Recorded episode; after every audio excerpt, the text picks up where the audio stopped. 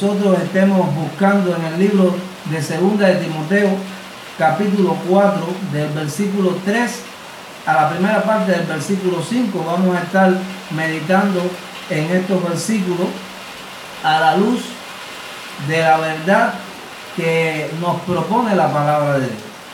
Cuando nosotros hablamos acerca de la verdad, eh, naturalmente tenemos que pensar que hay algo que se antepone a ella y es la mentira. Pero sabemos además que la mentira no proviene de Dios, sino de Satanás, que es el enemigo de nuestras almas. Por eso, concentrándonos en la verdad, podemos también saber qué cosa es la mentira. Y le damos gracias al Señor también, porque estamos muy claros que la palabra de Dios es la verdad. Aleluya. Entonces, eh, podemos eh, decir así que tener todavía la Biblia, la palabra del Señor, eh, y poder meditar en ella en estos tiempos es bueno. Y como decía nuestro Señor Jesucristo, nuestro Dios, bueno en gran manera. Por lo tanto, podemos decir Gloria a Dios por tener en estos tiempos todavía la palabra del Señor, la palabra de verdad. Y vamos a leer el versículo que le anunciaba anteriormente y luego tendremos una oración. Dice así la palabra del Señor en el 2 de Timoteo, capítulo 4, versículo del 3 a la primera parte del 5. Porque vendrá tiempo cuando no sufrirán la sana doctrina, sino que teniendo comezón de oír, se amontonarán maestros conforme a sus propias concupiscencias y apartarán de la verdad el oído y se volverán a las fábulas. Pero tú, sé sobre. Vamos a orar, hermano. Amado Dios, te damos las gracias por esta oportunidad que nos da en esta hora de poder predicar tu palabra. Tu palabra es verdad. Por eso te rogamos que nos santifiques en ella, en tu palabra, que es la verdad. Y que, Señor, a la luz de ella podamos eh, abrir, Señor, nuestros corazones y nuestras mentes para saber cuál es tu propósito para tu pueblo en medio de estos tiempos. En el nombre de Jesús. Amén. Aleluya. Así que eh, cuando nosotros eh, leemos, miramos estos, estos versículos que se nos muestran aquí, eh, notamos que el Señor nos quiere avisar de algo, de algo que hace mucho tiempo Él viene hablando, pero que indudablemente nosotros podemos comprobar que ya estamos eh, viviendo esto que la palabra nos estaba eh, diciendo, porque vendrá tiempos o tiempo, perdón, cuando no sufrirán la sana doctrina. No es difícil, para nada, notar que ya estamos viviendo en medio de estos tiempos.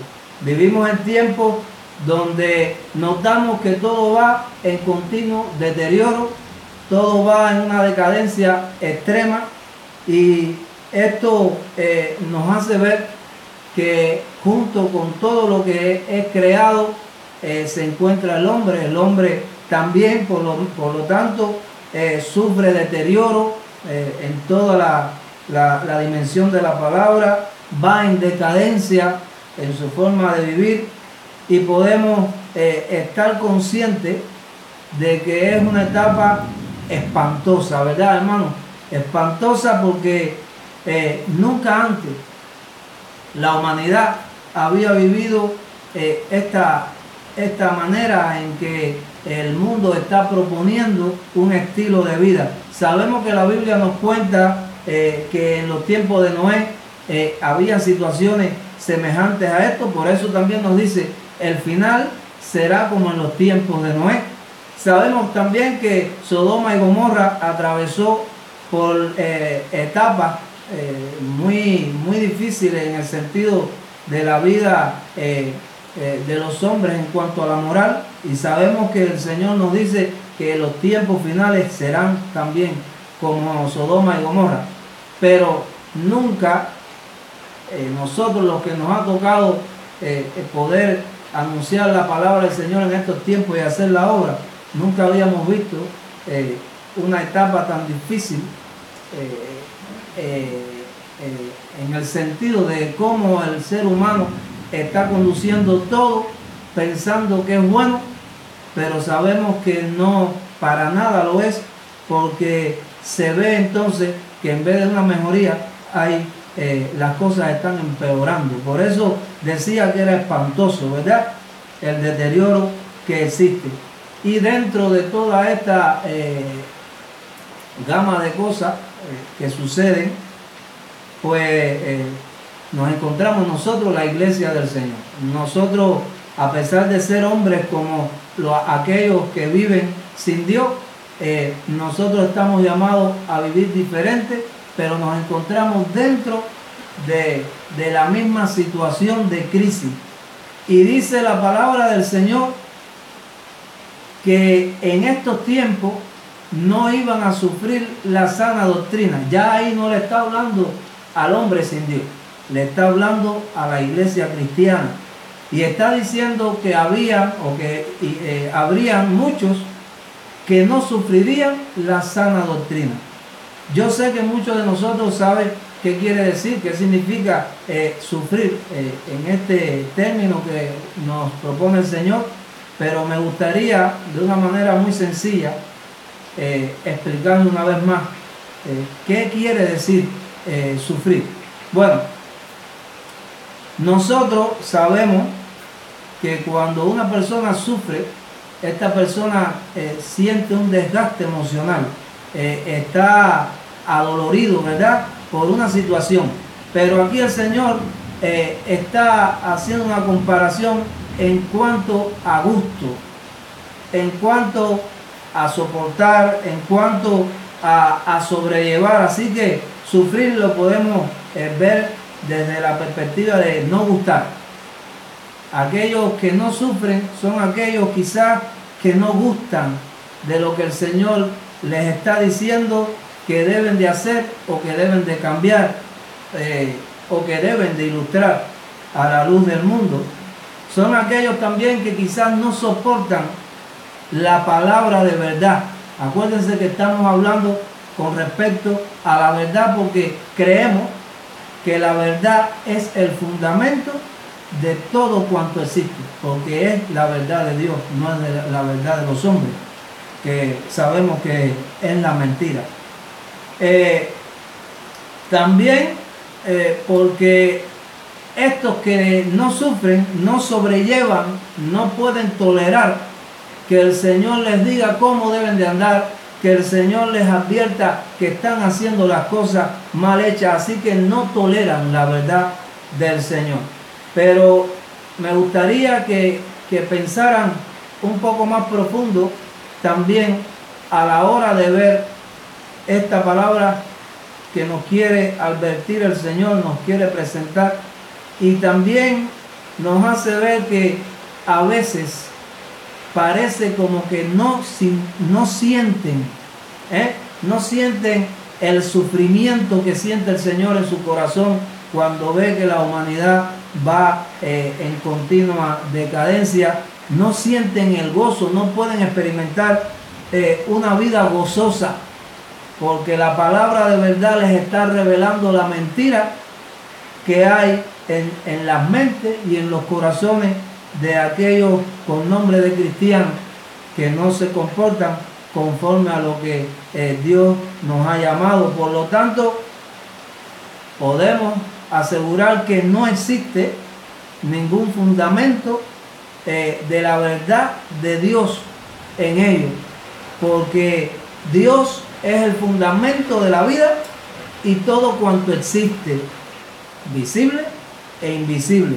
Y estamos seguros entonces que aquellos que no sufren la palabra del Señor, aquellos que no sufren el Evangelio, eh, están buscando entonces la pacotilla del mundo, ¿verdad? Están eh, bajo la influencia del diablo que no quiere que el hombre reflexione, que no quiere que el hombre pueda ser despertado por la verdad de Dios para eh, desviarse de sus malos deseos, deseos engañosos que pone el diablo y no quiere que el hombre busque el camino que lo puede llevar a la salvación. Así que en una manera muy sencilla, quizás un poquito explicada para aquellos que eh, están escuchando que no todavía no conocen eh, bien la palabra, que no la entienden y que no eh, han vivido mucho tiempo con el Señor. Bueno, más o menos esta es la explicación de por qué la palabra dice que habrá tiempo,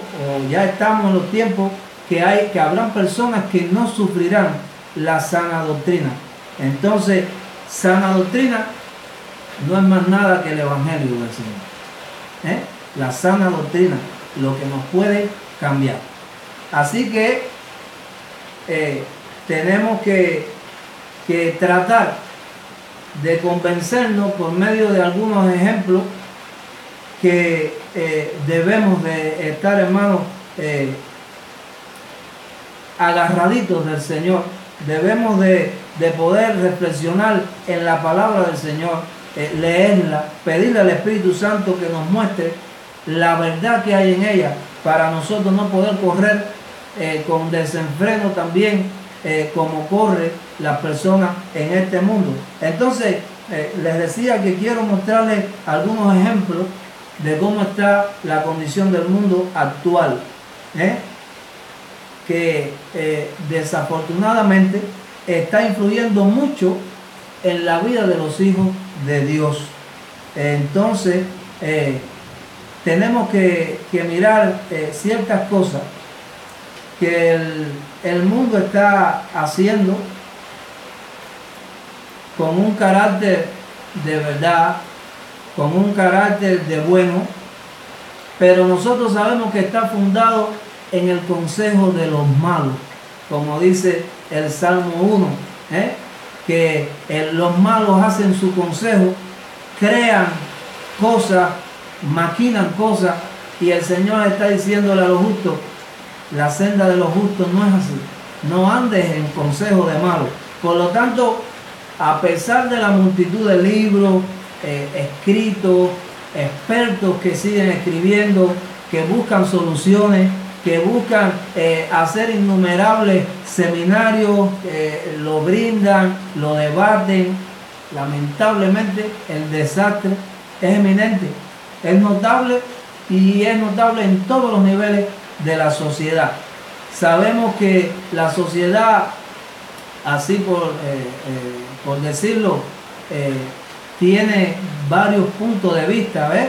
Cuando nosotros hablamos que es en todos los niveles, tenemos que ver que es en un ámbito social, eh, dicho sea eh, de paso la palabra, eh, y también en un ámbito cultural. Así que ya sea cualquiera de estas dos proyecciones, el desastre es notable. entonces, cuando nosotros hablamos de sociedad, lo primero que tiene que venir a la mente nuestra es que una sociedad no se funda si no existen hombres que, que hacen la familia, ¿verdad? Así que ya sea en la familia, ya sean en los, en los contextos culturales, sufren el mismo mal. Y vamos a concentrarnos aquí en el aspecto este de la familia. Vamos a ir mirando algunas cosas eh, porque nosotros, los cristianos, también formamos eh, familia en medio de esta sociedad, aunque no somos como las familias que no tienen al Señor, ¿verdad? Somos una familia especial, como dice ese cántico, porque somos la familia de Dios. Entonces,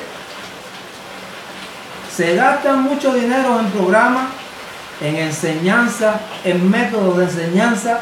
Si usted pone su, su, mente a funcionar, eh, está viendo lo que está sucediendo en este tiempo con respecto a las nuevas enseñanzas que se quieren dar a, a los niños, ¿verdad?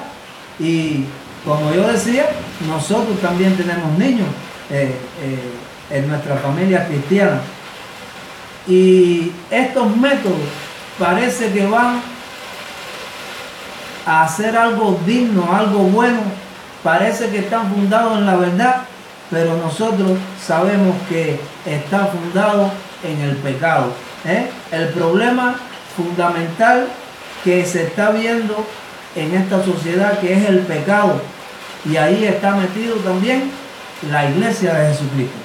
Así que la familia cristiana tienen que anunciar la gracia de Dios y el perdón de los pecados por la salvación o para la salvación de nuestras almas, ¿verdad? Por eso no podemos aceptar los modelos que el mundo está proponiendo para nosotros. No lo podemos aceptar, hermano. ¿eh?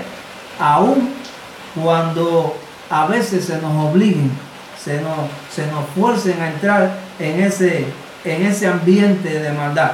No podemos aceptarlo. Tenemos que seguir el estilo de la vida que nos ha propuesto el Señor por medio de su palabra, que es la verdad. Por lo tanto, seguir el estilo, la costumbre, eh, el estilo de vida eh, que es la costumbre que tienen los pueblos sin Dios, seguir la cultura del mundo que equivale a tradiciones, es un error. Y les voy a decir por qué. Porque una persona sin Dios, aunque cree que está haciendo lo correcto, no, no lo está haciendo, no busca estar en la verdad. Y por lo tanto, eh, no le creen al Señor, no le creen a Dios. Ven lo bueno, o, o sea, ven lo malo como si fuera algo bueno. Y todas las actividades, todas las cosas que se empeñan a hacer, están enfocados en lo malo, en la maldad. Los hogares cristianos tienen que, seguir buscando el modelo eh, eh, eh, de, este, de esta vida que el Señor nos propuso. Tienen que seguir buscando la forma aún en medio de lo cultural, es decir, no solamente cuando nosotros exponemos la cultura aquí en la iglesia, en los altares, no, sino en el sentido de anunciar una cultura decente, una cultura moral, con principios en medio del pueblo eh, que no conoce al Señor. Pero desafortunadamente el Señor no les está hablando aquí a los impíos está diciendo que hay algunos que en estos tiempos no sufren la sana doctrina. Por lo tanto, nos está llamando a nosotros, a la familia del Señor, a reflexionar que no debemos de, estar eh, perdiendo el tiempo en cosas que pierden el tiempo los hombres que no tienen al Señor. Entonces miremos eh, estos ejemplos. por ejemplo, cuando nosotros miramos la humanidad, vemos que la humanidad ha perdido totalmente el respeto. ¿eh? No solamente el respeto por el semejante, sino también por los valores que, que, realmente deben de cultivarse. Han perdido el respeto a la verdad y por lo tanto han perdido también el respeto a Dios. Antiguamente mucha gente decía, yo creo en Dios y tú podías eh, decir, bueno, eh, lo está diciendo de corazón. Pero ahora cualquiera dice yo creo en Dios, no es que dudamos que no crea, sino que cuando lo miramos hacia el respeto que debe mostrar por la palabra, por las cosas que dice Dios, nos damos cuenta de que esto no es verdad. Entonces, tristemente, los padres cristianos no se están preocupando, no se preguntan por las cosas que pueden estar dañando eh, eh, la vida de eh, tanto de la, de, la, juventud cristiana como también de, los más mayorcitos, ¿verdad? Y una, una, de las cosas que nos llama la atención es que, por ejemplo, cuando nosotros estamos mirando cómo los jóvenes, los juveniles, se preocupan por la música cristiana, hablando también de ella, a veces le llaman buena a lo que realmente cuando nosotros analizamos no está eh, eh, ilustrando lo bueno. Pero eh, no solo por eso, no preguntan de dónde salió la cosa, sino que agarran, lo incorporan en, su, en su mundo y, y lo ilustran así de una manera tan pero tan sencilla como algo bueno, que eh, los padres en vez de estar preocupados por dónde sale eh, todas estas cosas, la, influencia que tiene, eh, por ejemplo, las casas, como nosotros decimos, que, que producen la música, no están concentrados en nada de eso, sino que le dejan eh, sin preocuparse que el muchacho eh, incorpore cualquier cosa eh, en, su, en su estilo de vida que propone esta música, ¿verdad? Cuando hablamos incluso del ruido, también notamos que en los hogares cristianos muchas veces el, el ruido es eminente. Y cuando yo digo esto, lo digo, hermano, porque nosotros, aunque vivimos en este mundo, no podemos hacer como hacen las personas del mundo. Si yo voy a oír una música, yo la oigo para que esa música trabaje en mi mente y en mi corazón, no para eh, inundar la casa eh, con ruido. Así que todas estas cosas, aunque aparentemente sean sonidos placenteros, aunque eh, hable acerca de Dios, a veces tenemos que tenerlo en cuenta porque entra dentro de las cosas que tienen que ver con el respeto, ¿verdad? Pero si pasamos a otro, se va a dar cuenta por qué le digo esto. ¿Qué, qué ustedes creen acerca de la reverencia y la adoración? Por ejemplo, a veces me pregunto que qué pasó con la verdadera reverencia y qué, qué pasó con la verdadera adoración.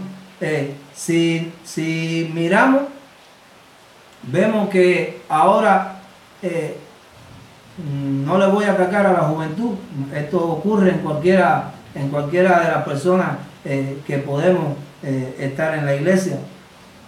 ahora vemos que la reverencia es más hacia los aparatos electrónicos, porque también son muy costosos, que de hecho no tienen valor eterno ninguno, que al Señor, que a las cosas del Señor, que a la iglesia, que al templo, ¿verdad? Si hablamos eh, eh, de la adoración, la tendencia actual es adorar a los grupos, a los músicos, correr tras la última grabación que hicieron. Conocemos incluso más a los cantantes que a nuestro propio Señor, porque no, no sacamos tiempo, hermano, para, para buscar al Señor. Así que también conocemos más a veces a estos cantantes y a estos productores que a nuestros propios hermanos que no visitamos en otras ocasiones. Por lo tanto, la adoración, la reverencia también ha sido eh, eh, deteriorada en nosotros, ¿verdad? Eh, estamos, estamos viéndolo como lo ven las personas que no tienen a Dios. Pero me gustaría hablar de un último ejemplo. Tengo muchos, pero no los puedo dar todos. Y les quiero llamar mucho la atención eh, quizá esta palabra que estoy dando resulte eh, floja de pocos elementos que, nosotros podamos meditar con profundidad en la Biblia, pero a veces hay que dar la leche, porque la vianda no puede ser bien digerida. Y esta, esta leche, hermanos, no es mía, es del Señor. Y yo he estado meditando mucho en estos tiempos porque a veces veo a la familia de Dios parecerse mucho a las que no tienen al Señor. Les voy a hablar ahora del divorcio. Una de las cosas que en el mundo parece verdad, pero nosotros sabemos que es mentira. Sabemos que el Señor constituyó el matrimonio, no lo hizo el hombre. Y dijo el Señor que esto no lo podía eh, eh, separar al hombre, es decir, la unión entre el hombre y la mujer. No habla de más unión que no sea esta. Pero sabemos que Él dijo que lo que Dios unió no lo puede separar el hombre. Por lo tanto, esta siempre se ha visto que es la solución que buscan los hombres sin Dios para justificar todos sus errores y justificar la mentira que ellos están viviendo. ¿Eh? dicen que es la mejor solución de los problemas. Y muchas veces hemos visto que la iglesia, la familia de Dios, ha atravesado por cosas como esta. Yo creo que la, eh, la solución de este tipo de problemas debe ser la reflexión que podamos hacer nosotros ¿eh? Eh, como hijos de Dios a la luz de cualquier problema que se presente. Por ejemplo, ¿qué debería de pensar el hombre? Debería pensar en cómo está eh, actuando con la responsabilidad del líder espiritual que el Señor lo hizo. Debería estar pensando cómo está gobernando en su casa, ¿verdad? No como un gobernante tirano, sino, como dice el Señor, eh, tratando como vaso frágil a la mujer, ¿verdad? Pero cuando vemos a la mujer, vemos que ahora la mujer actual, que proponen las familias actuales modernas, quieren quitarle el lugar al marido, quieren ser ellas las que provean para sus hogares, eh, le dejan el cuidado a los hijos, a, los maridos de sus hijos, eh, a veces no son el apoyo, eh, la ayuda idónea que, que Dios dijo que deberían ser, y por lo tanto empiezan los conflictos. Cuando miramos todo esto, el perdón lo echan fuera, ¿verdad? siguen los malentendidos, aumenta eh, la falta de comunicación, aumenta eh, el, daño eh, entre la relación porque comienza la falta de respeto y esto lleva entonces al desastre, el divorcio. Y la familia cristiana debe pensar al revés, ¿verdad? El hombre cristiano debe pensar primero que el perdón es lo que puede empezar a solucionar los problemas y la restauración que puede hacer el Señor es lo único que puede llevar que una relación que pueda estar en crisis, porque no dudamos que no pueda estarlo, porque eh, también sabemos que si está en crisis es porque ha pasado algo o ha dejado de pasar lo que tiene que pasar. Lo mismo en el hombre que en la mujer.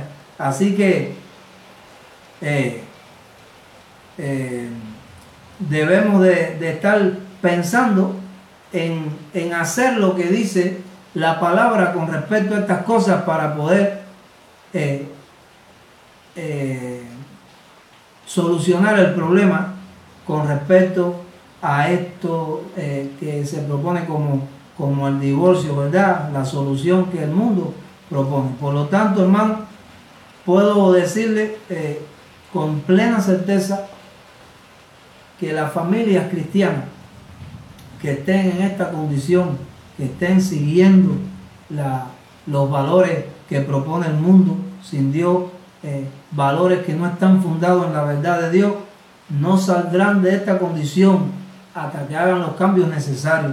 Van a seguir arrastrando consecuencias, ¿eh? porque la luz de la verdad, la luz de Dios, es lo que puede iluminar y puede darte a conocer dónde está el problema.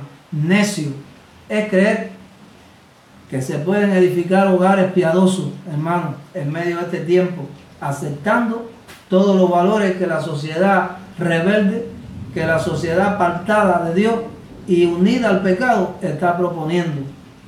Si los hogares y las familias cristianas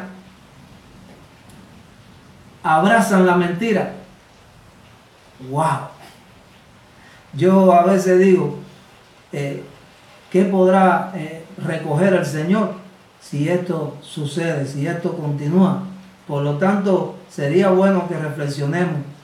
No podemos estar fabricando, eh, es decir, fundando las cosas en el consejo del diablo, hermano. El consejo del mundo es el consejo del diablo. No podemos buscar la base y el fundamento de nuestra vida en la mentira que propone el mundo. Por lo tanto, quiero dejarte eh, dos propuestas de las cuales el Señor hablaba en el Antiguo Testamento a través eh, de la ley de Moisés, a través de Josué. Hay muchas más. Pero yo quiero decirte que si tú no tomas la palabra de Dios, que es la verdad, como el fundamento de nuestra vida, como, como la propuesta que el Señor nos da para que nosotros siempre andemos en esta verdad, nos irá muy mal, ya sea como familia o sea eh, en la vida personal nuestra. Dice la palabra de Dios en Deuteronomio 6, versículos 6 y 7. Y estas palabras que yo te mando hoy estarán sobre tu corazón y las repetirás a tus hijos y hablarás de ellas estando en tu casa y andando por el camino y al acostarte y cuando te levantes. ¿Eh?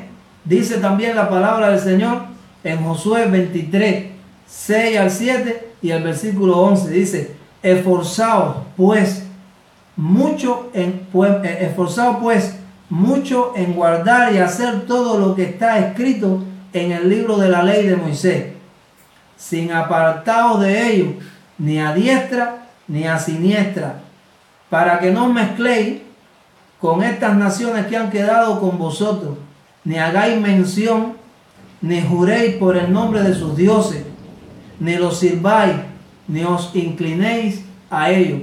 Ahora eh, eh, Dios está hablando así de dioses, pero nosotros sabemos que en estos tiempos a veces no son dioses eh, como, como seres de poder, a veces los dioses son objetos, ¿verdad? Cosas, no te inclines a nada de eso. Guarda pues con diligencia vuestra, guardad pues con diligencia vuestras almas para que améis a Jehová vuestro Dios. Así que si nosotros buscamos que nuestra vida esté firme en Dios, Dios va a ser el fundamento de toda ella, ¿verdad? Y su verdad va a estar siempre iluminando nuestra vida. Siempre vamos a estar eh, dando a conocer la verdad de Dios al mundo a través de nuestra vida en medio de este tiempo que ya es peligroso. Y como dice un comentarista deportivo, y se va a poner mejor, bueno, yo digo al revés, y se va a poner peor. Porque el Señor dice que los tiempos estos finales serán peores que Sodoma, que los tiempos de Sodoma y Gomorra y en los tiempos de Noé. Que el Señor nos bendiga, hermano, y que Dios pueda librar nuestra alma de contaminarnos, contaminarnos eh, en medio de estos tiempos con lo que propone el mundo y Satanás. Que el Señor nos bendiga.